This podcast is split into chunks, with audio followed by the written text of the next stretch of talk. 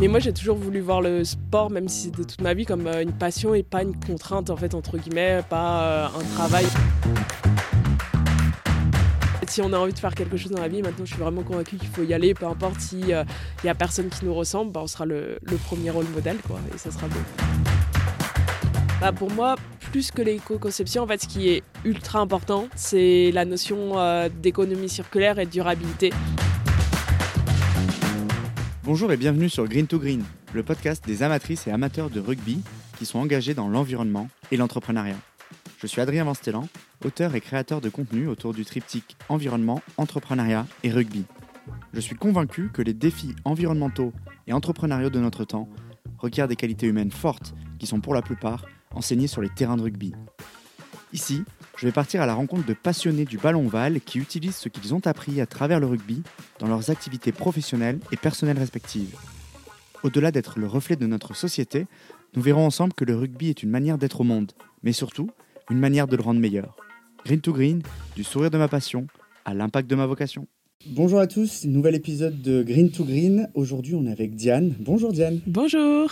Tu es joueuse de rugby à Toulon. Euh, tu as joué euh, au Loup précédemment et tu as aussi, parmi les nombreuses casquettes euh, que tu endosses, le sujet de l'entrepreneuriat. tu interviens en tant que consultante et tu as le pied à la fois dans le sport et dans l'entrepreneuriat. Donc, tu es l'invité idéal pour ce podcast. Je suis ravi d'être avec toi. On a une petite heure ensemble pour échanger. On a un petit peu commencé avant, donc c'était temps de, passer sur le podcast. Euh, on, écoute, on va aborder bah, effectivement la passion du rugby qu'on a, a en commun, le sujet du, rugby féminin, de l'émancipation des filles et le lien qu'on peut faire avec l'entrepreneuriat, le sport de haut niveau et rugby, et enfin euh, surprise et cerise sur le gâteau. Pour finir, on abordera les sujets sur euh, l'environnement. Voilà pour l'intro. Est-ce que tu es prête? Parfait, hyper prête, même si j'ai un petit peu la pression avec euh, l'invité parfait. Je pense pas être l'invité parfait, mais au moins, je pense qu'on va avoir pas mal de choses à se dire. je suis sûr que tu seras à la hauteur. et, puis, et puis pour commencer, on va te mettre à l'aise. On va commencer par un sujet que tu maîtrises. Euh, qui est celui du rugby. Comment tu es tombée dedans Un Parcours très atypique. Je suis tombée dedans ultra récemment, euh, il y a deux ans, en 2021. Et en fait, avant, je faisais de l'athlétisme et de l'heptathlon, plus particulièrement à haut niveau. Enfin, j'ai été championne de France, euh, j'ai fait championne d'Europe. Et donc, l'heptathlon, parce que je pense que pas beaucoup de personnes vont savoir dans toi. Curieux de savoir ce qu'est ce sport, donc vas-y. C'est euh, cette discipline de l'athlétisme. Donc, euh, il y a sur deux jours. Donc, c'est 100 mètres sans hauteur, lancer de poids de 100 mètres. Ça, c'est pour la première journée. Et après, la deuxième journée, du coup, c'est 100 longueur, lancer de javelot. Et on finit par un 800 mètres pour bien se terminer à la fin. Et voilà. Trop bien. Et donc, du coup, euh, bah, comment on apprend ce sport Je crois que tu as fait l'INSEP aussi. Raconte-nous un peu peut-être ce parcours-là dans, dans, ce sport. Et puis, et puis fait le pont avec euh, comment, une fois qu'on est euh, euh, dans ce sport, au haut niveau, on fait la passerelle pour, pour rejoindre le rugby parcours assez classique entre guillemets au début. En fait, quand on est petit à l'athlétisme, on est obligé de faire sur les compétitions une course, un saut et un lancer. On peut pas décider à 10 ans de dire moi je vais faire que du lancer de poids et faire que du lancer de poids. Donc moi j'adorais du coup l'athlétisme, j'adorais gagner. En fait, c'est ça qui m'a fait venir à l'athlétisme. Donc euh, j'ai gagné le cross de mon collège et du coup mon papa qui connaissait l'entraîneur de l'athlétisme, il m'a dit ah bah est-ce que tu veux faire de l'athlétisme? Et moi à cette époque-là je voulais faire euh, du foot, on en parlera plus tard, mais euh, ils n'étaient pas trop trop partants. Donc finalement je, me suis retrouvée à faire de l'athlétisme.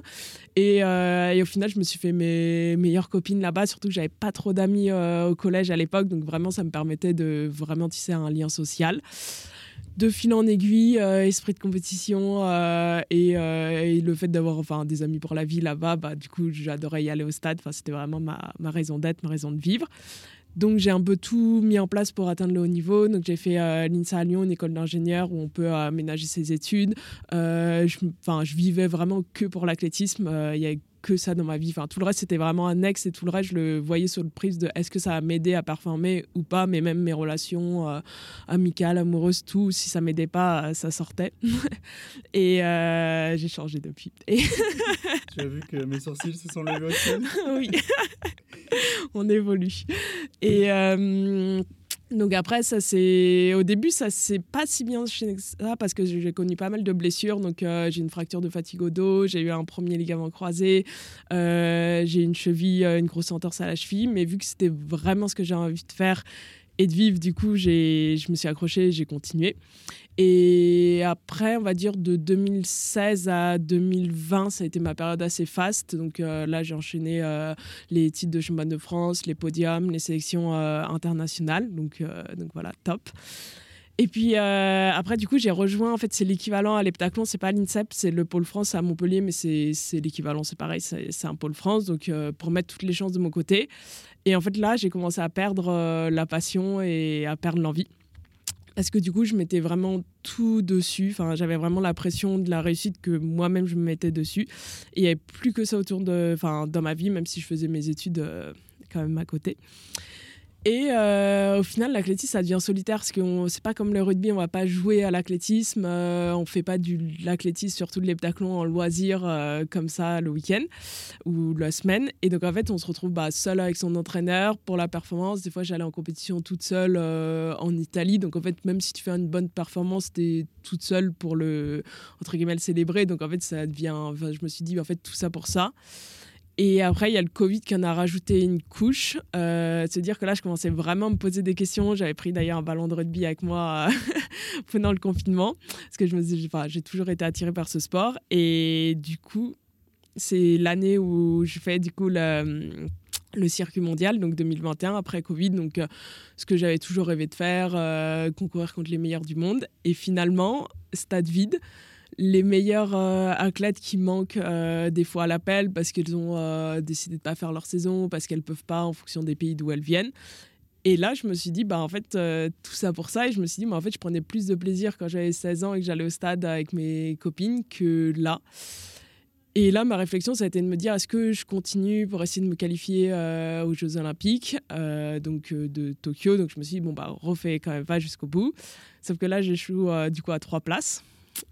Donc je me dis, bon, bah, trois places, c'est pas grand chose. Donc normalement, on peut partir du postulat que trois places, ça peut le faire pour les JO de Paris à 2024.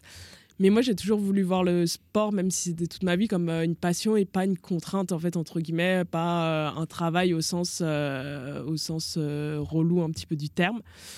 Et là, je me suis dit, bah, en fait, euh, faut faire, ta vie, t'en as qu'une. Enfin, c'est un petit peu bateau, mais t'en as qu'une et faut qu'elle soit unique. Il faut faire ce que tu as envie de faire. Et je me suis dit, bah, qu'est-ce qui me retient en fait de changer de sport? Parce que j'avais toujours cette volonté de faire du sport au niveau, mais c'est juste que sur l'athlétisme, j'étais arrivée vraiment au bout euh, du chemin, même des rencontres. Euh, bah, tu rencontres toujours les mêmes personnes sur le SAT, toujours les mêmes euh, entraîneurs, et moi j'avais besoin d'être nourrie différemment. Et là, je me suis dit, bon, bah, tu as toujours voulu faire du rugby, maintenant tu as 25 ans, c'est toi qui peux choisir. Donc, allez, on y va. Trop bien, merci pour cette longue réponse. du coup, tu as répondu à plein de sujets à la fois, c'est top. Mais, euh, mais c'est ultra inspirant, justement, ce passage d'un haut niveau dans une discipline euh, pour aller dans le rugby. Euh, bah, Raconte-nous un peu, peut-être, ces premiers échanges que tu as eus avant de, de, mettre les pieds sur le terrain.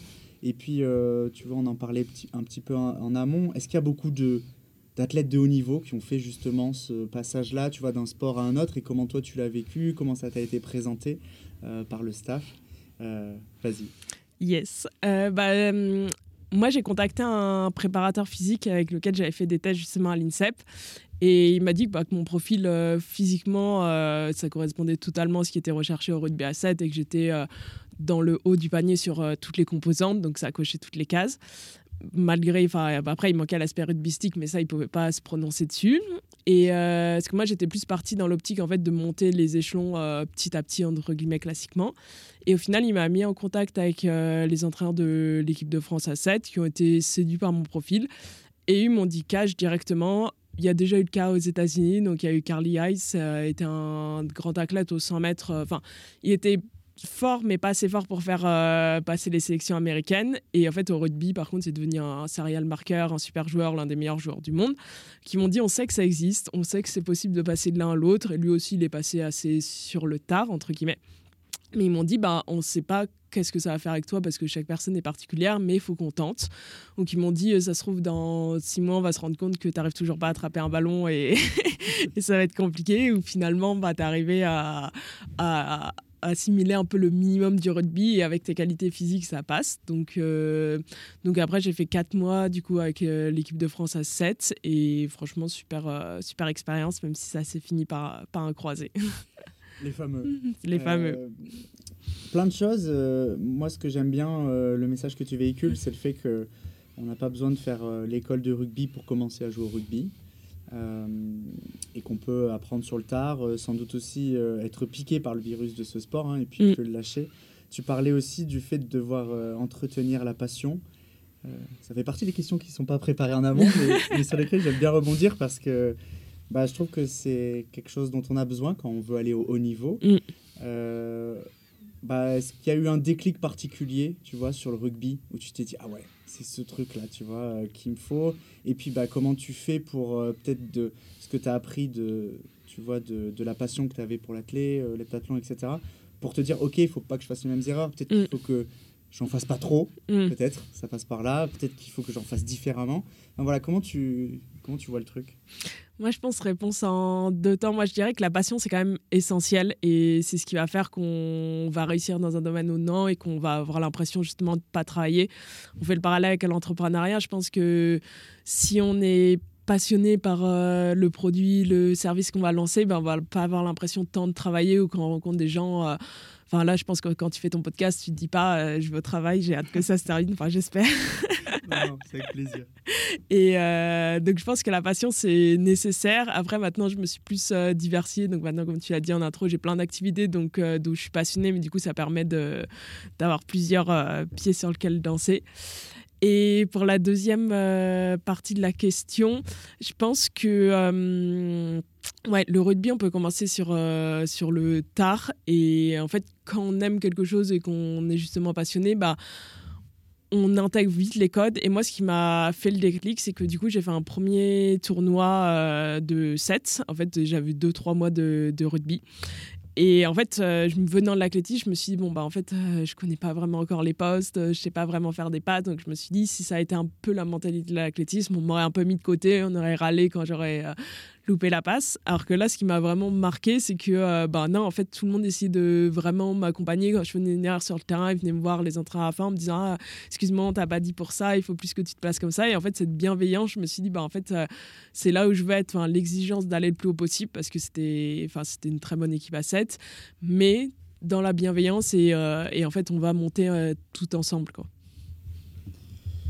Euh, il y a deux mots sur lesquels j'ai envie de rebondir. Il y a bienveillance, du coup, qui est quelque chose que tu as sûrement trouvé dans, dans, le rugby. Il y a aussi la notion de collectif, qui vient mm. s'opposer à peut-être la solitude que tu avais dans l'athlé. Euh, pourquoi c'est si important que ça pour toi, tu vois, de se retrouver dans un groupe euh, Et puis si on continue à faire ces parallèles, comme c'est l'objet du podcast avec l'entrepreneuriat, pourquoi c'est important d'être entouré, d'autant plus quand on commence? Mm. J'imagine que tu avais plein de questions, d'interrogations, de doutes. Tu vois, bah, comment tes coéquipières, les filles que tu as rencontrées, elles t'ont aidé là-dessus? Ouais, bah justement, on en parlait euh, en amont du podcast. Enfin, chaque personne que tu rencontres, elle a quelque chose à t'apporter et c'est un voyage. je crois que c'est ça les termes exacts. Et ça, je suis totalement d'accord. En fait, avec les autres, c'est vraiment un accélérateur. On apprend beaucoup plus vite. Euh, on observe. Après, il faut être, euh, faut avoir quand même de l'expérience pour prendre ce qui nous va, ce qui nous va pas. Mais pour moi, c'est ultra important euh, d'être en compagnie au groupe. C'est, enfin, un entrepreneur, pour moi, il va jamais réussir euh, tout seul dans son coin, euh, dans sa bulle. C'est pareil dans le sport de haut niveau. Et, ouais, je trouve que c'est hyper important déjà ouais, en accélérateur et aussi pour les jours où tu es moins bien, bah, en fait, avec l'athlétisme, tu vas, mais vraiment, c'est de la discipline. Alors que là, bah, tu te dis, bon, bah, au moins, je vais voir les personnes avec qui ça se passe bien. Et en fait, après, ça se fait tout naturellement. Sur le terrain, tu as la particularité d'avoir deux postes qui sont complètement différents. Et on en parlait aussi tout à l'heure, mais euh, en fonction du poste, on développe aussi des traits de personnalité, des caractères, des compétences qui sont particulières. Euh, donc de ton côté, tu es euh, à la fois ailière, qui demande beaucoup de vitesse, de prise d'initiative, de, une bonne vision du jeu, des espaces, etc. Euh, mais aussi troisième lignel, c'est un autre euh, trait de personnalité où il faut être beaucoup plus polyvalent, il faut se relever rapidement, il faut être dans le combat. Bah, J'aimerais bien comprendre quel genre d'élire troisième ligne tu es, tu vois un peu sur le terrain, et puis euh, quel genre d'élire troisième ligne tu es en dehors. Bah, je pense que c'est parce que je suis un peu schizophrène, donc j'ai deux personnalités Je pense que la première, troisième ligne, ça va avec ma caractéristique de vraiment en fait foncer et d'y aller et de pas se poser des questions. Et il y a un peu ce côté des fois qui ressort chez moi, euh, que ce soit sur et en dehors du terrain, plus ailière, en se disant bah je suis pas tout le temps au cœur du jeu, mais euh, quand on a besoin de moi et qu'il y a une opportunité, va falloir la saisir parce qu'il va pas y en avoir 15 euh, dans le match, donc c'est maintenant ou jamais. Donc je dirais que les deux postes, ça me, ça me plaît bien en ce moment. J'ai plus, une, enfin, à Toulon, je joue plus ailière et ça me, ça me plaît bien. Cette petite appétence de vraiment saisir les opportunités, utiliser ses, ses points forts. Quoi. Quelle est la, place qu'occupe euh, le rugby dans ta vie euh, perso et pro? Tu parlais de Toulon, mais, euh, mais j'imagine qu'il y a tout un tas de, passerelles et de ponts qui existent. comme tu l'as aussi rejoint sur le tard, voilà, qu'en est-il aujourd'hui? Bah, J'essaye de ne pas refaire les mêmes erreurs qu'avec l'athlétisme et de mettre que ça au centre de ma vie. Donc pour moi, c'est quand même, euh, on va dire, l'aspect le plus important de ma vie euh, à l'heure actuelle. Mais euh, c'est en fait tout dans un écosystème maintenant. C'est plus une petite galaxie, en gros, si on, si on prend cette métaphore. Donc maintenant, il y a la galaxie rugby, mais elle est aussi à côté de la galaxie de mon projet pro, donc en étant consultante en innovation durable aussi conférencière et donner des petits cours euh, aussi en école et aussi ma vie personnelle et maintenant c'est plus une balance que je trouve mais euh, en fonction des, des, mois et des objectifs que j'ai. Très bien, euh, écoute, je pense que tu as aussi répondu à une des questions sur laquelle je voulais enchaîner qui était comment tu t'inspires d'autres sports. en fait ce que j'y vois c'est que tu, tu, crées des passerelles en ces différentes galaxies qui du coup te donnent la foi, la discipline. Euh, moi, ce, ce que j'aimerais bien aborder avec toi aujourd'hui, c'est euh, c'est la notion de sport féminin. Euh, si on continue à rester sur la genèse de tout ça, tu disais quand tu étais petite, tes parents étaient réticents à l'idée de t'inscrire à des sports de combat ou qui étaient jugés masculins. Et aujourd'hui, Diane, tu joues au rugby. donc, Le pire. qui t'ont écouté. mais non, la question, elle est de comprendre... Bah, quelle a été cette frustration Comment tu l'as traversée étant jeune Et à quel point c'est peut-être pour toi maintenant une revanche euh, Où tu vois, euh, tu étais peut-être prête maintenant où tu n'étais pas avant. Mm. Comment tu vois la chose? Et puis, euh, et puis c'est peut-être, tu vois, l'occasion, on parlait tout à l'heure du nombre de, de filles qui jouent au mm. rugby il y a quelques années. voilà, donc voilà, à toi de jouer là-dessus. Parle-nous un peu de tout ça. Oui, bah à la base, moi je viens de Lyon, donc Lyon euh, à la grande époque de l'OL, on va pas dire que c'est actuellement. donc, euh, ville de foot à 110%. Donc moi j'étais garçon manqué, donc je faisais du foot euh, pendant la cour de récré parce que pour moi on était déjà assis toute la journée à écouter le cours, donc c'était enfin inconcevable de faire comme la majorité des autres filles et de rester assis pendant la cour de récré. Donc moi j'allais jouer au foot et je voulais en faire, mais c'est vrai qu'à cette époque-là, bah, il y avait tellement peu de filles qu'en fait, tu te retrouvais forcément à jouer avec des garçons. Donc en fait, c'était un peu plus réticent. Bah, je crois qu'il n'y avait que, euh, à l'époque dont je te parle, donc en 2010, il n'y avait que 60 euh, 000 euh, femmes qui faisaient du foot et que 6 000 femmes qui faisaient du rugby. Donc c'était vraiment ultra marginal. Donc pour monter des équipes dans des régions autres que le sud-ouest, c'était compliqué pour le rugby. Et après, pour le foot, bah, c'est beaucoup démocratisé avec bah, l'OL féminin, mais ça arrivait quelques années plus tard. Donc, euh, je me suis un peu euh, dit bon bah, on m'a dit non pour euh, faire du, du foot, je vais trouver autre chose. Et en plus à cette époque, bah moi j'étais un peu l'enfant modèle. Enfin, en fait, je voulais pas frustrer. Euh, j'étais un peu people pleaser, donc je voulais pas frustrer les gens. Donc, je disais un peu oui à tout. Maintenant, ça a changé. Je sais mettre mes limites et m'affirmer. Donc, en fait, on m'a dit non un peu une fois. Je me suis dit bon bah, je vais faire autre chose. Et euh, après, je regrette pas du tout la carrière que j'ai eue en athlétisme et euh, les rencontres que j'ai fait. Mais ouais, quand je suis arrivée à 24 ans et que je me suis posé des questions, je me suis dit bah, en fait, maintenant, c'est toi qui peux décider. Et en fait, avant, bah, people pleaser, je voulais plaire un peu à tout le monde. Et là, je me suis dit bah en fait je m'en fiche que les gens ne soient pas satisfaits de mon choix, c'est ma vie, et si moi j'en suis satisfait, euh, c'est ok, les personnes qui m'aimeront, ils seront contents pour moi, et ceux qui comprennent pas, bah, au final, euh, est-ce que j'ai vraiment envie de les avoir dans la vie ou pas? Écoute, le, chemin a été euh, long, j'ai l'impression.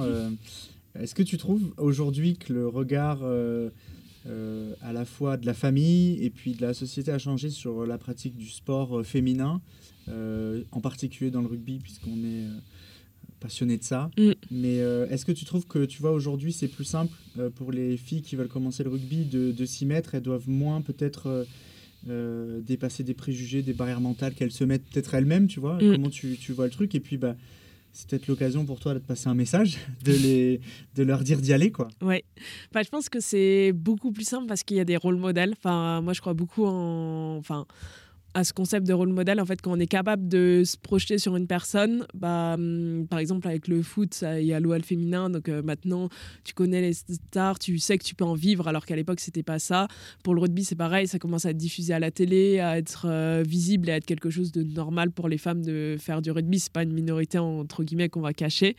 Donc euh, voilà, moi, j'ai qu'une chose à dire, c'est foncer. En fait, si on a envie de faire quelque chose dans la vie, maintenant, je suis vraiment convaincue qu'il faut y aller, peu importe si il y a personne qui nous ressemble, bah, on sera le, le premier rôle modèle, quoi, et ça sera beau. Est-ce que tu trouves que, que les filles ont une manière de pratiquer le rugby différente de celle des hommes? Si on grossit le trait Il y a aussi une dérive les dernières années euh, d'un sport masculin qui était devenu euh, beaucoup dans l'affrontement, Mm. où historiquement le rugby était quand même euh, basé sur de l'évitement, le French flair, etc. Mm. Enfin, tu vois, il y a eu des conceptions de ce jeu qui ont été différentes, des manières de l'enseigner qui ont été différentes. Est-ce que, bah, comment tu vis ça toi de l'intérieur? Est-ce que tu, tu trouves que euh, regarder ou jouer au sport quand on est une fille, et en particulier ce sport de combat, de rugby, etc., est, est différent? Ouais, je pense qu'il y a plus une notion d'évitement, mais je pense que ça s'explique pas mal par euh, les profils sur, les, trois quarts. Autant les avants, je pense que c'est à peu près entre guillemets le même jeu, mais c'est surtout sur les trois quarts. Les filles, on va être plus euh, rapides, plus dans l'évitement, alors que les garçons, si tu regardes les trois quarts du top 14, euh, c'est des avants, enfin d'avant, enfin niveau physique, ils sont tellement costauds, euh, enfin musclés qu'ils peuvent aller à l'affrontement, alors que nous, on est on va plus aller dans l'évitement. Donc je pense que s'il y a cet, euh, cet aspect-là, peut-être qu'on est aussi peut-être un peu plus intelligent que les hommes sur ce, sur ce côté-là. Ce sera montage. Euh, Il y a un autre sujet, euh, et tu vois, en en, discutant avec toi, j'ai l'impression que tu as été souvent mis dans des situations où tu étais dans des galaxies, si on garde ce terme-là, où il y avait essentiellement des garçons. Euh, ça a été le cas euh, dans le foot, dans le rugby, Mm. dans les sports que tu as pratiqués. Et c'est aussi le cas dans les études que tu as faites. Euh, Est-ce que tu peux nous parler un petit peu plus de bah, justement le fait que tu te retrouves à chaque fois, tu vois, dans des, dans des sphères masculines, euh, bah, ce à quoi tu es confronté, comment tu fais pour t'en sortir, t'affirmer aussi, tu Mm. parlais aussi de, de ça tout à l'heure. Comment tu l'expliques? Je pense que j'aime bien être différente, peut-être. Euh, après, il y a quelque chose. Oui, c'est vrai qu'en école d'ingénieur, je crois que c'est que 24% de femmes. Après, l'INSA de Lyon, c'est un petit peu plus parce qu'ils font vraiment un effort, mais ça doit tourner autour de 40. Enfin, c'est mieux, mais c'est toujours pas la parité. Mais. euh, je pense que chez les hommes, moi, ce que j'aime bien, enfin, dans les milieux plutôt masculins, c'est que c'est plus euh, direct. Enfin, nous, les femmes, on a tendance à avoir moins confiance en nous de par l'éducation, la société, enfin, plein de raisons. Et alors que dans les milieux masculins, ça tergiverse moins. Et moi, je pense que j'ai cette proportion en fait à l'action. à- J'ai une opportunité, je me dis bon bah ok, j'ai peut-être pas toutes les compétences, mais je vais apprendre sur le tas et je vais y aller. Je pense que ça, c'est quelque chose que j'aime bien et que et que j'aime bien retrouver dans les milieux masculins. Donc je pense que c'est pas un hasard forcément. Est-ce que, tu, est que tu as pris confiance en toi à travers le, à travers le sport, Mm. en général, parce que tu as, beaucoup pratiqué ça, mais aussi à travers le rugby en particulier Est-ce que ça t'a permis, euh, bah, tu sais, la, confiance, elle est souvent liée peut-être à la connaissance de soi, de son corps, de ses capacités, à, être mis dans des situations où il faut peut-être un peu se dépasser, tu vois Euh, euh, Tu vois, c'est quoi ce rapport de la confiance avec le sport et qui peut aussi être quelque chose dont on a besoin quand on veut monter une boîte? Et, euh, et tu vois, encore une fois, l'entrepreneuriat, c'est aussi un secteur où les, les Mm. femmes se lancent moins. Donc, euh, tu vois, si on grossit le trait, euh, est-ce que faire du sport, euh, ça facilite le fait de monter sa boîte, tu vois, aussi parce qu'il y a cette notion de confiance? Ouais, bah c'est sûr que ça facilite. Moi, j'ai j'avais vu que je crois 80% des femmes qui montent une boîte entre guillemets à succès, enfin qui euh, qui résistent au bout de trois ans, elles ont pratiqué du sport euh, en compétition. Donc, euh, je pense que c'est un énorme euh, accélérateur. Moi, je le vois bah, à deux niveaux dans ma progression. Bah, quand j'étais jeune, justement, au collège, j'avais pas trop d'amis, donc pas trop confiance en moi. Et, et à l'athlétisme, du coup, je gagnais. Je me suis fait plein d'amis, donc ça a vraiment été un accélérateur de confiance en soi. Après, à l'athlétisme, c'était quand même beaucoup fluctuant en fonction de mes résultats parce qu'en plus, à l'athlétisme, tes résultats, ils sont vraiment affichés devant tout le monde, affichés devant toi. Tu peux pas. Enfin. t'as un score, t'as un score, tu peux pas avoir fait un match un peu moins bien, au final ton équipe bien performée, ou enfin, il y a qu'un critère, enfin, ton score à l'heptaclon et puis c'est terminé quoi. Donc la confiance en soi, elle était un peu euh, en montagne russe, on va dire. Mais moi, je pense que justement, c'est le rugby qui m'a donné le plus confiance en moi. Parce que du coup, je suis sortie de ma zone de confort en étant bah, l'une des meilleures françaises et je suis arrivée et je connaissais rien au sport. Donc j'étais entre guillemets une débutante, même si j'avais des grosses qualités physiques. Et, euh, et, là, en fait, de, devoir tout reconstruire à, zéro et en fait d'arriver à avoir un bon niveau assez rapidement, je pense que ça a vraiment euh, redonné confiance en moi. Je me suis dit, bah, en fait, même s'il m'arrive des choses dans la vie que cette fois-ci, j'aurais pas choisi et que je dois repartir de zéro, j'ai toujours en fait des points forts que je vais pouvoir réutiliser. Et après, en fait, en se mettant dans une posture d'écoute et de euh, je vais progresser, je vais me servir des autres, en final, on arrive toujours à, à s'en sortir. J'aimerais bien du coup qu'ensemble on creuse ce sujet euh, et ces passerelles qui entre le sport niveau et l'entrepreneuriat. Il y a mm. beaucoup, beaucoup, beaucoup à dire. Euh, on va peut-être commencer par euh, bah, mieux comprendre, toi, quel est, quel est le pied que tu as dans l'innovation, l'entrepreneuriat aujourd'hui? J'ai cru lire, lire sur ton, ton, profil que tu es consultante en innovation, mais ça veut dire beaucoup de choses. Oui. Qu'est-ce que, qu'est-ce que tu fais?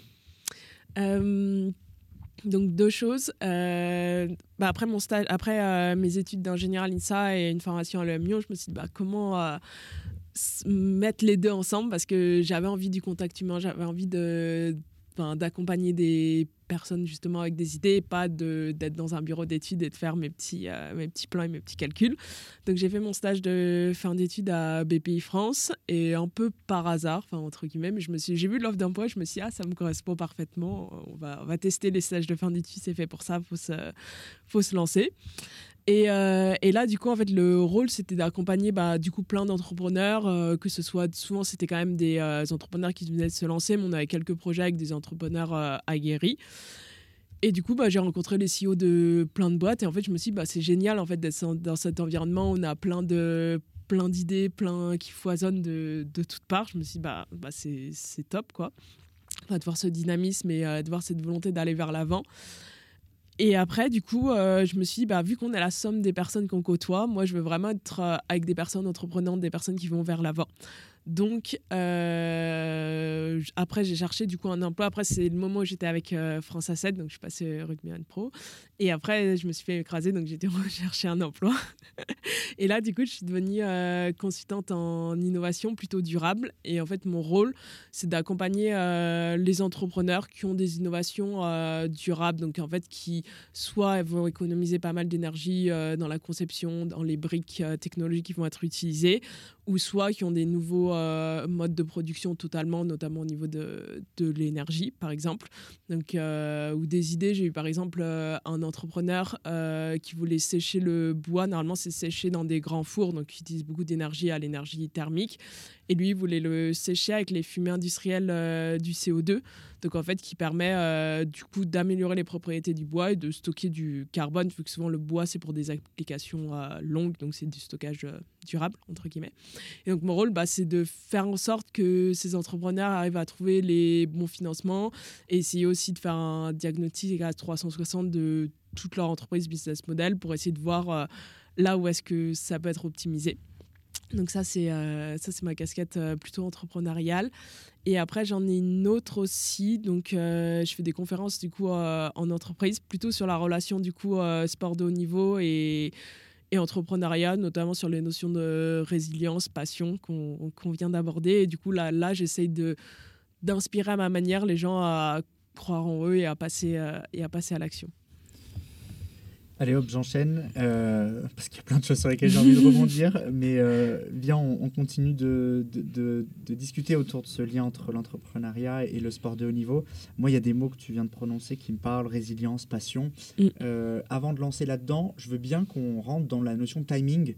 Euh, parce que tu vois, sur le terrain de rugby, euh, elle est déterminante, tu vois, la bonne course, être au bon moment, au bon mm. endroit. Il y, a, y, a, pas mal de parallèles avec, je trouve, l'entrepreneuriat, tu vois, arriver sur son marché au bon moment, mm. euh, être bien accompagné, y être avec la bonne vitesse, être capable d'accélérer. comment tu, toi, fais le lien entre ben, pourquoi peut-être de ton point de vue c'était le bon moment pour toi de se lancer en entrepreneuriat tu vois? Qu'est-ce que tu y as vu? Qu'est-ce qui t'y a amené? Mm. et puis est-ce que c'est euh, est-ce que c'est des conseils aussi que tu prodigues aux, aux personnes que tu accompagnes de cette notion de timing tu vois qui est quelque chose dont les Mm. coachs parlent tout le temps sur le terrain euh, euh, tu vois la bonne course être au soutien converger Mm. tu vois? Qu'est-ce que ça t'inspire tout ça? Deux choses. Un, l'instinct. Je pense que c'est quelque chose d'ultra important d'écouter son instinct et de pas trop cérébral dans la plupart de ses décisions. Et qu'en fait, l'instinct, il, travaille, il se travaille avec, euh, avec le fait de faire. Donc en fait, il faut faire et son instinct, il va s'affiner et après, il faut l'écouter de plus en plus. Et la deuxième notion, après, je pense qu'il y a le travail, mais il y a aussi un facteur chance qu'il ne faut pas non plus négliger.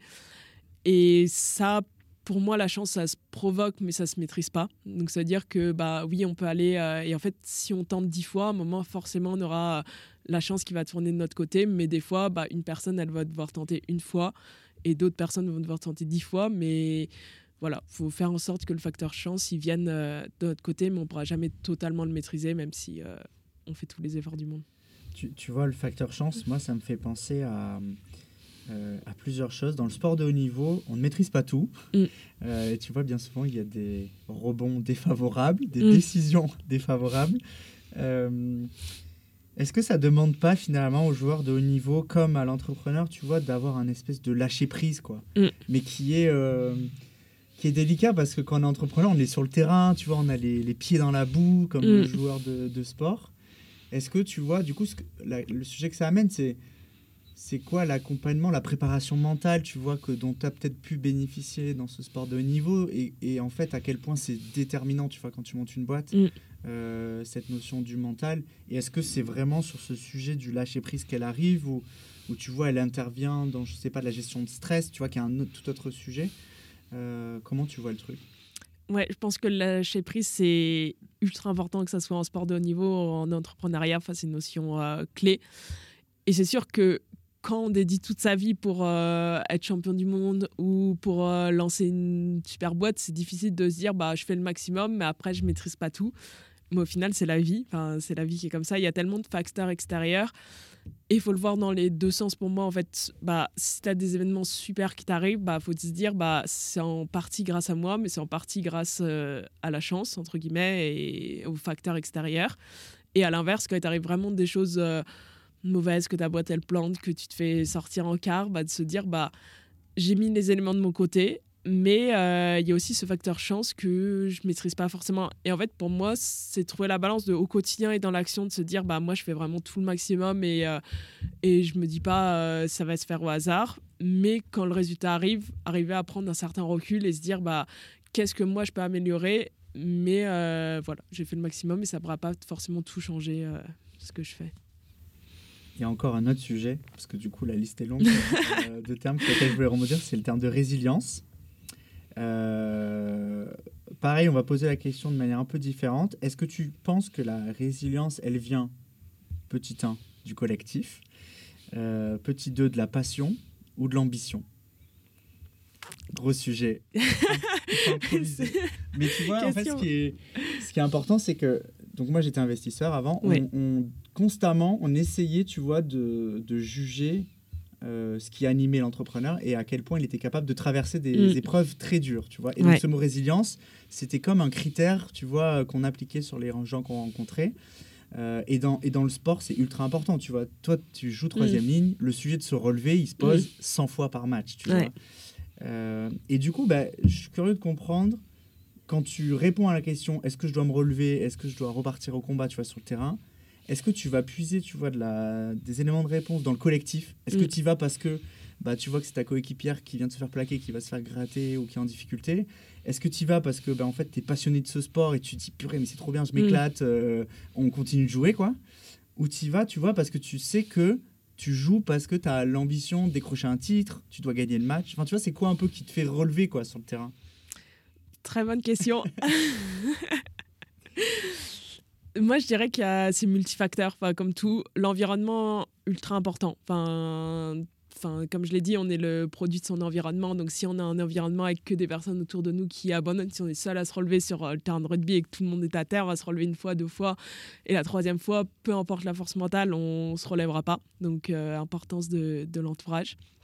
Et après, importance euh, de soi-même la passion pour entraîner les autres dans un collectif. Il y a toujours besoin de leaders et notamment de leaders par l'exemple et d'avoir bah, il suffit d'avoir trois quatre personnes hyper passionnées dans un bon environnement et ça va créer une émulsion et créer quelque chose de il va nous arriver des choses mais on va pas lâcher ensemble et pour moi c'est pareil euh, quand tu es entrepreneur même si tu es euh, enfin quand tu es entrepreneur avec tes associés avec les personnes qui t'entourent bah si toi tu as la passion que tu les drives et que eux ils ont dans le bon mindset bah là tu as tout gagné et, et ça va le faire à un moment donné tu as plusieurs casquettes, je crois qu'on l'a compris. Euh, moi, j'aimerais bien comprendre aussi comment tu fais, parce que tu vois, si on continue cette notion de résilience, elle demande aussi du don de soi, on va dire.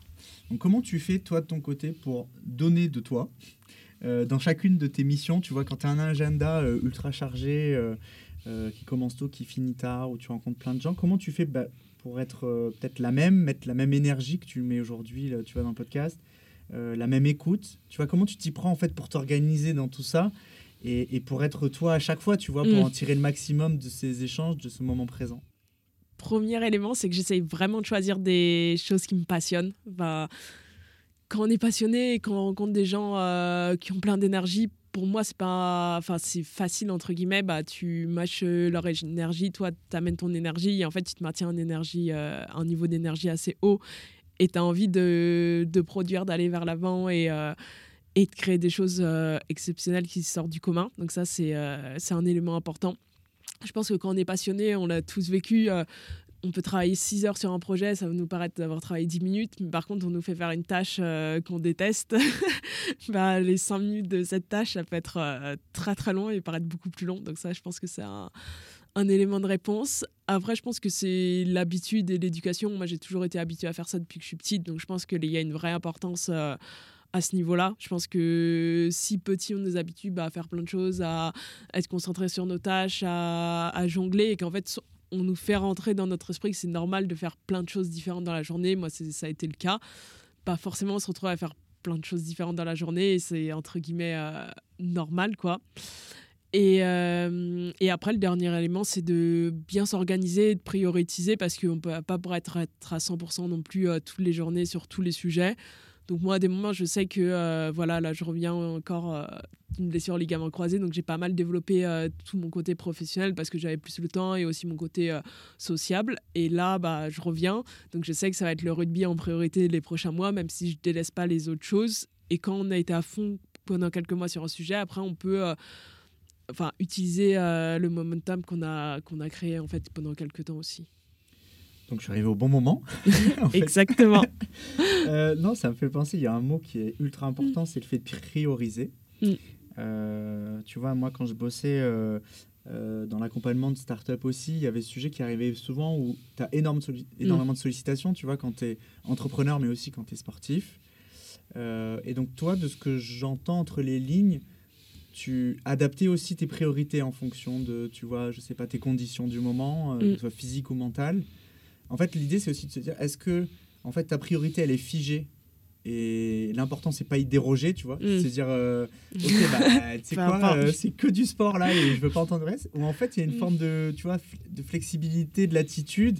Et, et, toi, en fait, tu revois tes priorités, tu vois, ultra souvent. Et c'est ça la clé du truc, tu vois. Ouais, euh, la dernière élément de réponse, ouais.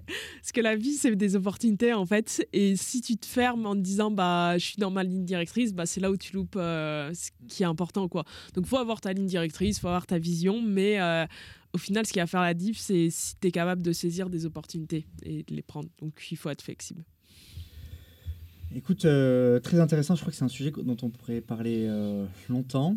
Euh, mais il y a quelques perches que tu m'as tendues que je vais saisir maintenant sur le sujet de l'environnement, de l'accompagnement de ces entreprises durables sur lesquelles tu te positionnes. bah écoute, on commence assez simplement. pourquoi c'est important pour toi, tu vois, développement durable, l'environnement aujourd'hui? Comment tu t'es bah, forgé un peu ces convictions-là? Pourquoi accompagner, tu vois, ce type de chef d'entreprise, d'entrepreneur ou d'entreprise pourquoi c'est important pour toi? Bah, je pense que c'est une responsabilité quand on est au courant en fait du sujet, de l'impact que ça va avoir. Pour moi, on peut pas choisir, euh, enfin, si on veut être euh, en accord avec ses valeurs, de se dire bah c'est pas grave, en fait, je vais polluer et, on verra bien le monde euh, comment il sera dans dans 20 ans. En fait, pour moi, c'est pas dire qu'on va sauver le monde parce que personne ne le sauvera lui tout seul, mais en fait se dire bah d'essayer de vraiment faire sa part et de faire sa part euh, démultipliée parce que bah, je considère que j'ai quand même pas mal de connaissances euh, techniques par rapport à la plupart des gens, donc je peux essayer à aider à faire émerger des technologies. Enfin, voilà, je pense que c'est ultra important et se dire bah je laisse pas la planète brûler, c'est quand même une responsabilité à soi. Et euh, si on, garde un peu et on continue de, dérouler le fil du, sport et de la nature, tu vois la, la ressemblance que je vois entre l'athlète, Regarde ces mots parce que peut-être j'ai encore du mal. Euh, et le rugby, euh, c'est des sports qui sont d'extérieur, bien souvent, la plupart du temps, et dans lequel euh, on a un contact un peu particulier avec la terre, avec le mm. sol, avec les conditions météo aussi, tu sais, dans lequel on mm. doit adapter son jeu quand il pleut, il y a du vent, il fait chaud. Bref, je trouve que c'est une condition dont il faut prendre en compte.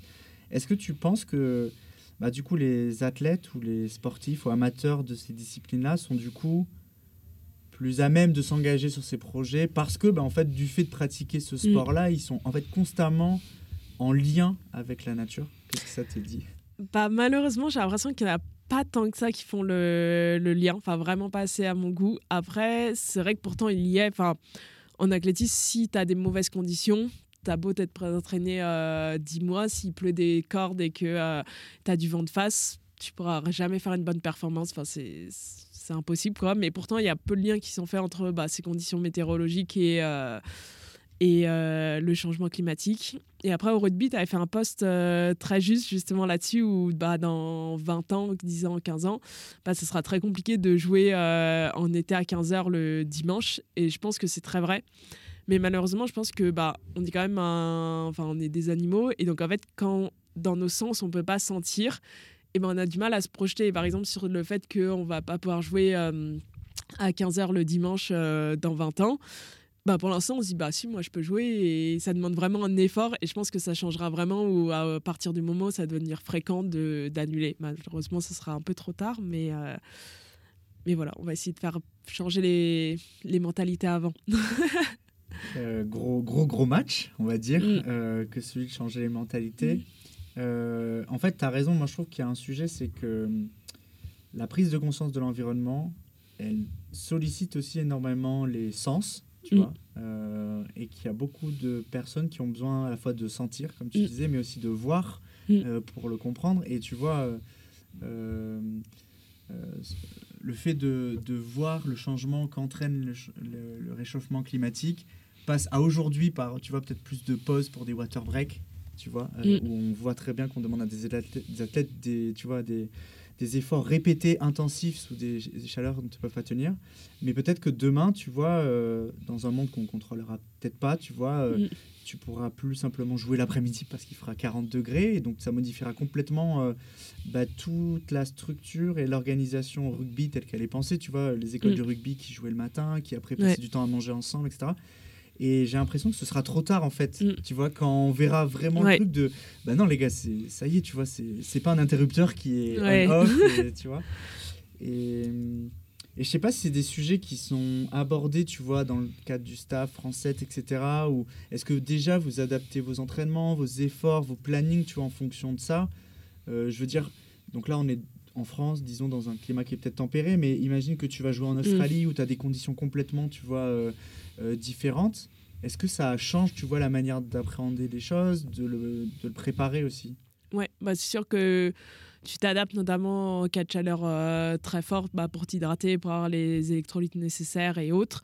Mais après, pour l'instant, j'ai l'impression que c'est beaucoup vu en mode euh, bah, on s'adapte, il y a des solutions, mais euh, est-ce que j'agis? Au final, il n'y a pas beaucoup d'actions qui sont faites dans ce milieu. Enfin, ça commence vraiment à être, à être fait, mais c'est plus de l'adaptation pour l'instant parce qu'il y a les réponses qui existent vu au niveau où c'est aujourd'hui, mais ce ne sera pas le cas dans 20 ans. Quoi. J'aimerais bien comprendre maintenant avec toi euh, comment on peut accompagner, tu vois, ces sportifs de haut niveau à prendre la parole sur ces sujets. Euh, toi, tu as la particularité d'avoir euh, bah, suivi les, cours à l'INSA de Lyon pour monter en compétence sur tout ça. mais aujourd'hui, un sportif qui est dans un grand club, c'est aussi peut-être risqué de prendre la parole sur des sujets aussi mm. compliqués que l'environnement parce que bah, ils sont peut-être complexes, pas accessibles. Euh, tu vois, comment on pourrait faire pour que euh, ces athlètes, donner tu vois, aux athlètes les moyens de, prendre la parole sur l'environnement? Bah, je pense qu'il y a déjà beaucoup d'actions de vulgarisation qui sont mises en place, alors qu'il y a cinq ans, il fallait juste lire les rapports du GIEC et c'était imbuvable, il fallait avoir des notions euh, en économie, en sciences du climat, en tout.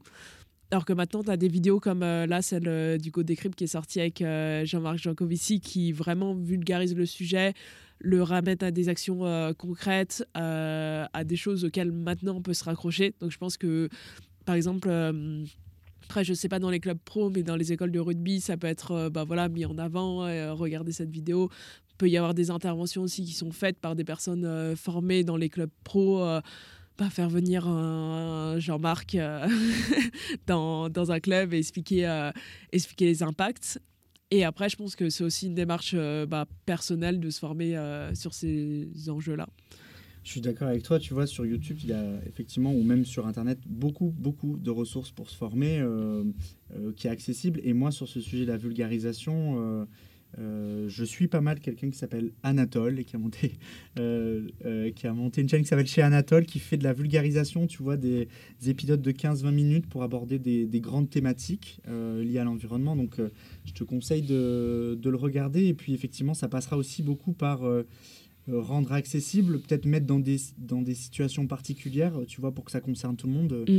Aujourd'hui, l'environnement et le rugby, peut-être bah, vulgariser ce que ça veut dire, tu vois, euh, euh, auprès des jeunes. Tu vois, je mm. sais qu'il y a beaucoup de fondations dans les clubs qui entament ce genre de démarche, de gestion des tris, de, tu vois, de, sensibilisation autour du bilan carbone, etc. Donc, mm ça semble être dans, le bon sens. Euh, toi, de ton côté, tu as la particularité effectivement d'avoir euh, suivi des cours. Euh, est-ce que tu peux nous en dire un peu plus? Je crois que c'était des sujets autour de l'éco-conception et du biomimétisme, qui sont des, des mots un peu fourre-tout, comme on en parlait tout à l'heure. bah voilà, qu'est-ce que toi, tu en as appris? Et puis comment tu l'utilises tu vois, au quotidien pour, pour accompagner les entrepreneurs que tu, que tu rencontres? Ouais, c'est exactement ça. C'est hyper vaste, euh, éco-conception et biomimétisme. Donc, on va commencer peut-être par le plus simple. Donc, biomimétisme, c'est en fait s'inspirer euh, de la nature pour essayer de créer des nouvelles technologies ou des innovations. Donc, ça peut être par exemple euh, l'étoile d'araignée bah, ultra résistante alors que ça pèse quelques microgrammes. Donc, en fait, quelle structure elles ont Qu'est-ce qu'on fait Comment est-ce qu'on peut faire de même pour créer bah, des protections qui soient hyper légères, donc peu consommatrices en ressources après, la notion d'éco-conception, pour moi, c'est plus compliqué, plus vaste, et ça laisse beaucoup plus de place euh, aussi au greenwashing et aux très belles innovations. Parce qu'en fait, pour vraiment déterminer si un produit est éco-conçu, c'est pas simplement avoir utilisé 20 euh, grammes de matière en moins, et au final, c'est éco-conçu, parce que si on a remplacé la matière d'origine par une matière euh, critique rare, où il va falloir beaucoup d'énergie pour l'extraire, c'est pas forcément éco-conçu. Et après aussi, bah, sur tout ce qui est, euh, bah, par exemple, recyclable, si au final, euh, d'avoir transformé le produit de base en un produit recyclable, ça a demandé énormément d'énergie euh, pour casser les lésions, les refaire, bah, c'est pas forcément parce que c'est recyclé que c'est mieux. Donc, en fait, il y a plein d'éléments pour ça à prendre, en compte et ça impacte toute la chaîne de valeur. Il faut, faut, savoir de l'extraction jusqu'à la fin de vie si c'est vraiment éco-conçu. Mais il y a vraiment beaucoup, par exemple, de, de, choses à faire et il y a des super avancées qui sont faites là-dedans. Ce à quoi ça me fait penser, euh, on va rester sur l'éco-conception, on reviendra sur le biobétisme, mais ce à quoi ça me fait penser, c'est, euh, euh, tu vois, je creuse là le marché du jouet en ce moment, mm.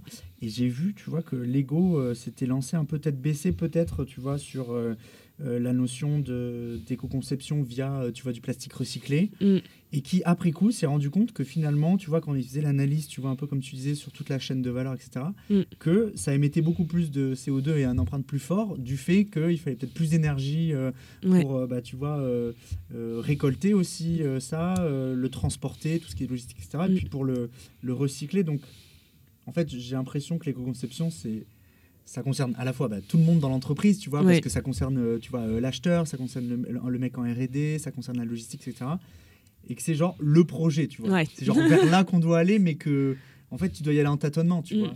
Alors que j'ai l'impression qu'on essaie tous de trouver la solution parfaite. Ok, plastique recyclé, ok, Ouais, tout le monde y fonce, bon, on tu y vois. va. Alors que, Ouais. tu vois, quand tu réfléchis et que tu te poses deux minutes et que tu peut-être Mm. l'analyse cycle de vie, etc., tu te rends compte que euh, c'est pas si simple, quoi. Et que Ouais. euh, la solution de plastique recyclé, bah, peut-être que l'industrie du jouet, c'est pas ça, tu vois. Ça sera passera Mm. peut-être par du bois. Ouais. Et, et donc, bah, curieux aussi, toi, de comprendre, tu vois, sur le sujet propre de l'éco-conception, Mm. au vu de ce que tu as appris, etc. Et puis quand tu rencontres les entrepreneurs, comment tu l'appréhendes, tu vois?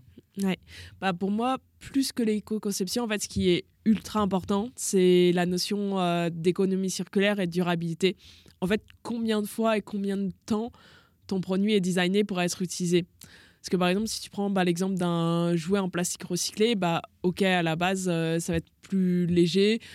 Mais en fait, s'il est moins résistant et qu'au bout d'un an, tout le monde le jette, il faut mieux, par exemple, avoir fait du bois, après euh, replanter ta forêt, que ton jouet, en fait, il dure euh, des générations et des générations. Donc pour moi, ce qui va être ultra important, c'est économie circulaire, être capable de réutiliser quasiment à l'infini ce que tu produis, ou du moins le plus longtemps possible. Et après, il y a une notion qu'il ne faut pas oublier, c'est que de toute façon, le meilleur déchet, c'est celui qui n'est pas produit. Donc en fait, il faut vraiment se mettre dans la logique de euh, comment je fais pour euh, réduire en fait la consommation de, de manière globale. Et il faut faire attention aux effets rebonds, en se disant les gens, bah, allez, c'est éco-conçu, donc en fait, je peux acheter euh, tout ce que je veux. Non, ce ne sera, pas, sera pas forcément la, ce sera pas la solution. J'aimerais bien rebondir sur tu vois, un des Mm. mots que tu as dit qui est clé, c'est l'économie circulaire. Mm. Euh, bah parce que j'ai aussi lancé ce podcast parce que je veux écrire un bouquin sur le Ouais. lien entre l'environnement et le rugby. Un des chapitres, euh, c'est la notion de circularité. Mm. Euh, et si on, on- on grossit un peu le trait, tu vois, dans le rugby, sur le terrain, on recycle la plupart du temps les déchets des autres, tu vois, Ouais. De ses coéquipiers, Mm. le ballon qui tombe, mauvais rebond, faute. Tu vois, tout ça, j'ai l'impression que sur le terrain, c'est des, c'est l'occasion, c'est des opportunités à saisir. Ouais. Tu vois, t'en parlais tout à l'heure et tout. Et, euh, euh, et que c'est aussi des opportunités de créer des business, tu vois. Mm. Euh, C'est-à-dire que si on s'aperçoit que sur euh, quatre touches, il y en a trois tombées, bah, il y a bien quelqu'un qui va créer un business pour récupérer le ballon qui est tombé Ouais. les trois fois, tu vois. Et je trouve dans l'économie circulaire, tu as grave ce truc de... bah, le déchet de l'industrie agroalimentaire qui peut représenter, tu vois, peut-être de la matière première. Ouais. Et est-ce que c'est ça, en fait, ce sur quoi on doit mettre les efforts, c'est se dire, euh, bah, peut-être avant d'aller changer, je sais pas, l'industrie agroalimentaire, si on Mm. reste là-dedans, tu vois, au sens large, tu vois, le gros paquebot, Ouais. est-ce qu'on peut pas, tu vois, aider des entreprises qui se créent sur les externalités négatives pour les, tu vois, Ouais. en faire une force, tu vois, un peu sur le- comme le terrain, quand il y a le ballon qui tombe, machin. Enfin, voilà, comment tu vois le truc? Ouais, mais ultra, ultra d'accord. Enfin, pour moi, les déchets, maintenant, ce mot déchet, il doit être plus vu en opportunité. Et moi, j'ai accompagné bah, plusieurs entrepreneurs comme ça qui avaient cette idée de. euh, bah, sur le gaspillage alimentaire, il y avait des gros gas- gaspillages au niveau des grossistes parce que ça ne trouvait pas euh, forcément euh, un repreneur, parce que c'était pas la bonne taille, autre. Et ben en fait, lancé un business où du coup, ils mettent en lien euh, sur ces produits-là. Il y a eu aussi sur le plus des produits industriels et ça marche du tonnerre parce que bah, tu as des produits moins chers qui sont de super quand qualité. Et, et voilà, ça génère un business. Donc je pense que c'est vraiment ce sur quoi il faut tendre. Et en fait, il faut arriver à faire en sorte que les déchets ce soit euh, vu comme une ressource et qu'on jette presque plus rien, entre guillemets, euh, juste à l'incinérateur. quoi. C'est intéressant ce sujet de, tu vois, voir les déchets comme des opportunités. euh, euh, en fait, c'est aussi ultra lié, je trouve, au biomimétisme, tu vois, Mm. à cette capacité à s'inspirer de ce qu'on voit, etc., pour en faire des, trouver des solutions dans Ouais. l'environnement. Et tu vois, dans le cadre du livre que je veux écrire, il y a aussi ce sujet de. Je trouve qu'il y a un parallèle, tu vois, des joueurs de rugby ou du rugby Mm. dans, qui veut s'adosser ou s'attacher, peut-être, tu vois, euh, les grandes caractéristiques des animaux. euh, tu vois, je Mm. te parlais euh, en off tout à l'heure de, de la gazelle pour sa rapidité, du buffle pour sa force, la girafe, tu vois, pour bah, le fait d'aller haut, chercher les choses et tout.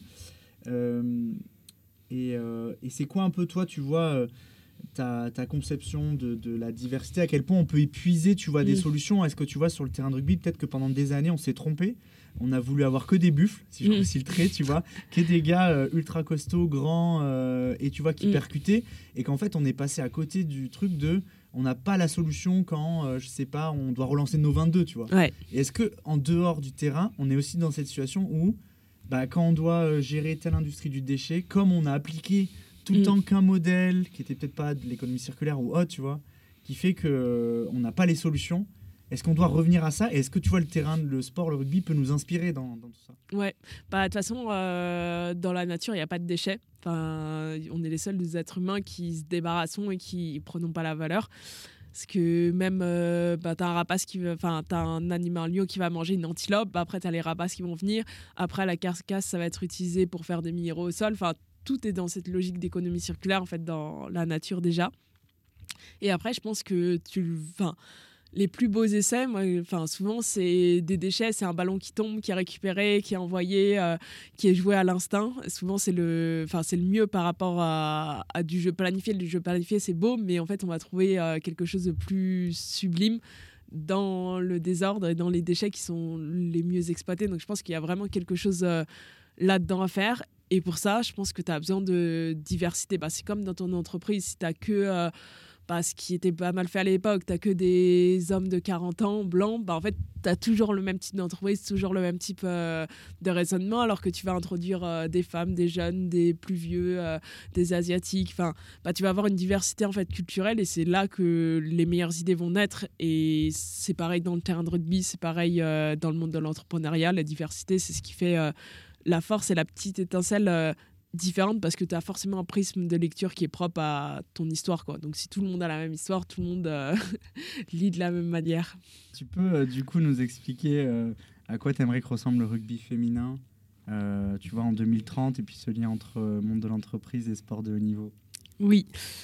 Bah moi, je crois beaucoup en un rugby féminin plus professionnel, mais aussi parce que euh, les athlètes, comme dans tous les autres sports qui sont moins médiatisés, où c'est difficile, entre guillemets, de gagner sa vie en faisant que ce sport, deviennent vraiment en fait, des athlètes entrepreneurs, donc euh, dans le sens où... Euh, tu documentes ce que tu fais, tu montres tes valeurs, tu vas faire des missions pour les entreprises et du coup il y a un lien fort qui se crée entre toi athlète et toi l'après-carrière, toi entrepreneur et pour moi, ce sera hyper bénéfique, un, pour les athlètes, parce qu'ils pourront du coup mieux financer leur carrière, deux, pour leur après-carrière, parce que du coup, ça t'amène vraiment euh, des skills, d'être euh, inséré dans le monde de l'entreprise. Et après, pour les entreprises qui sont toujours à la recherche euh, de, de rôle modèle, d'une façon de faire du marketing nouveau, bah là, pour moi, c'est vraiment une, une belle voie. Écoute, euh, le message est passé. Euh, ça nous fait plein, plein de points communs. J'imagine qu'en 2030, on aura sûrement aussi plein de projets sur lesquels on pourra bosser ensemble. Euh, est-ce qu'il y a quelqu'un que tu aimerais que j'interviewe qui serait du coup à la croisée de l'entrepreneuriat et pourquoi pas de l'environnement? Ouais, j'ai une idée en tête. Euh, Xavier Jourson, c'est un ancien rugbyman, donc on est dans l'un des thèmes, et euh, entrepreneur. Et plutôt, en fait, il a plein de projets fous qui devraient beaucoup te plaire. Donc, par exemple, ça voulait lui être le premier homme noir à faire euh, le Norseman. Donc, c'est un triathlon, un Ironman, donc où tu nages, je sais pas combien, 3 km, je crois, 180 de vélo et 42 de marathon. Mais celui-là, tu fais dans de l'eau glacée tu finis en haut d'une montagne ton marathon. Donc euh, voilà, il a fait un reportage euh, sur Canal là-dessus. Il a toujours 10 000 projets, donc je pense que ça pourra vraiment caler. Le... Trop cool. Bah écoute, euh, Xavier, si tu nous écoutes, je viendrai toquer à ta porte. message de fin, Diane. quest quel est le message que tu aimerais faire passer? Ouais, bah deux messages déjà osez, tentez. Si vous avez envie de faire quelque chose, euh, foncez et faites-le. Et deuxième message, euh, si jamais vous avez besoin de quelqu'un pour inspirer vos équipes, pour euh, avoir plus de billes sur l'éco-circularité, le développement durable et lancer votre startup, n'hésitez pas à me contacter. Bah écoute, je mettrai tes coordonnées dans la description du podcast. J'ai vu aussi que tu étais pas mal actif sur LinkedIn pour justement dresser ces parallèles entre ces deux mondes, ces différentes galaxies.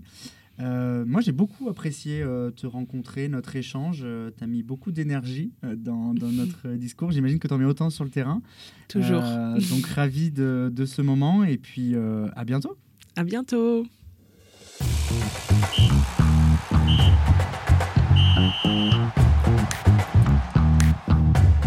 Le match de rugby touche à sa fin. Merci d'avoir écouté cet épisode. J'espère que vous avez apprécié notre échange et que vous avez en votre possession de nouveaux arguments pour vous lancer dans l'entrepreneuriat et la transition écologique. Si c'est le cas, n'hésitez pas à partager l'épisode autour de vous et à donner 5 étoiles à ce podcast, à vous abonner à la newsletter de Green to Green et à me suivre sur LinkedIn. On se donne rendez-vous dimanche prochain à 15h pour continuer de partager avec vous du contenu autour de l'entrepreneuriat, l'environnement et le rugby. Green to Green, du sourire de ma passion à l'impact de ma vocation.